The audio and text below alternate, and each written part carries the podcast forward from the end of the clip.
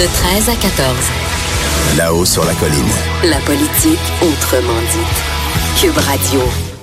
C'est vrai qu'il y a du ski fond sur la colline euh, actuellement, euh, comme Dominique Plamondon vient de nous le dire. Et, moi, j'entendais tout à l'heure les bruits de la Coupe du Monde, alors euh, en direct de mon bureau, parce que les plaines, c'est pas loin, évidemment. Donc, on va y aller, c'est sûr, en fin de semaine, voir Alex Harvey faire sa dernière course. Par ailleurs, ben évidemment, c'est le budget et, c'est le lendemain de budget, en fait. Et on a le plaisir d'avoir Carlos Letao, qui est quasiment devenu un chroniqueur à cette émission. Bonjour, Carlos Letao. Bonjour, comment allez-vous? oui. Donc, porte-parole de l'opposition en matière de finances, député libéral de Robert euh, Baldwin. Alors, euh, vous m'avez dit que le budget fédéral était dépensier là, plus tôt cette semaine. Euh, est-ce mhm. qu'on peut pas en dire autant de ce budget-là? De budget Girard? On, peut. On peut, oui, oui, oui. En, effet, les, dépenses, une forte augmentation des, dépenses de, de programme. Euh, qui, qui, qui, fait suite euh, déjà aussi à une, forte augmentation euh, dans le budget 2018. donc oui, le, financement des services publics se, se, se, remet en marche.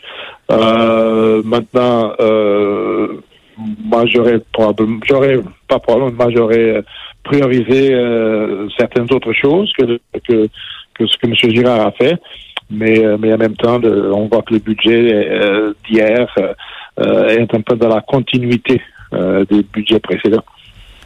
Oui, c'est ça. Vous aviez lancé le mouvement vers un retour euh, à la hausse des dépenses après avoir mhm. comprimé passablement les dépenses dans les mhm. premières années du mandat de, de, de, Philippe Couillard.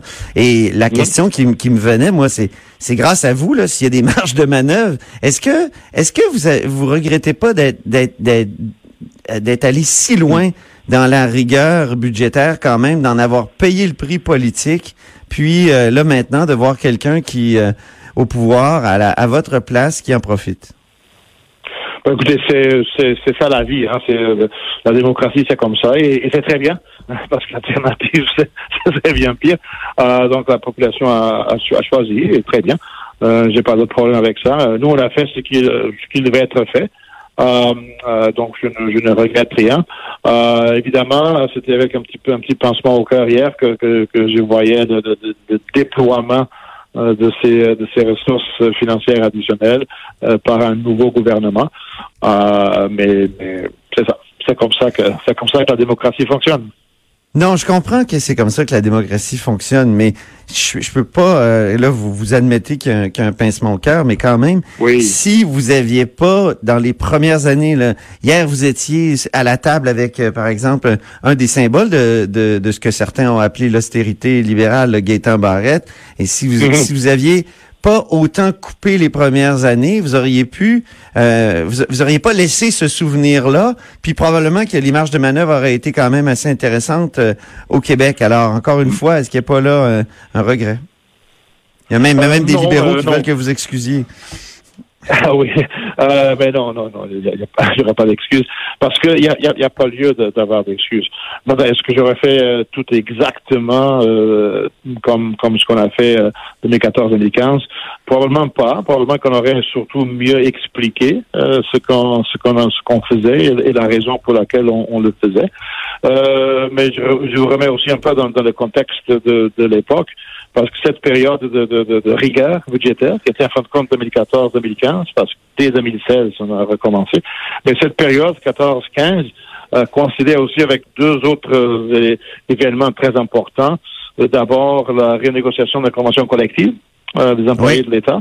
Euh, et ça, c'est toujours un, toujours tout, un événement. On a réussi, hein, on a réussi à négocier. Il y a, il y a eu quelques grèves ici et là, mais généralement, de façon générale, on a réussi à Oh! on, euh, vous perd un peu, Monsieur Létard. Euh, ah, euh, je vais essayer une dernière question. Quelles sont les deux choses, deux principales choses que vous auriez faites différemment? la première, c'est que j'aurais utilisé les marges de manœuvre pour une, une, réduction de, de fardeau fiscal un peu plus significative que ce qui a été fait. Euh, parce que M. Legault parle beaucoup de mettre l'argent dans les poches des contribuables, mais il n'y a pas grand-chose. Moi, j'aurais fait un peu, un peu plus et surtout différemment. Moi, j'aurais ciblé l'impôt sur le revenu et pas, et, pas les taxes scolaires. Ça, c'est une chose. Deuxièmement, du côté des dépenses, j'aurais ciblé les dépenses surtout en éducation et en santé aussi, mais surtout en éducation. mais je n'aurais pas, je n'aurais pas embarqué l'État dans un nouveau programme comme le matériel 4 ans. Qui, qui, qui, qui vont, à la fin, ça va être extrêmement cher et d'une utilité doutable. Ben, merci beaucoup pour avoir été avec nous aujourd'hui, Carlos Létard. Très bien. Merci Alors, c'était Carlos Létard, porte-parole de l'opposition en matière de finances et député libéral de Robert Baldwin.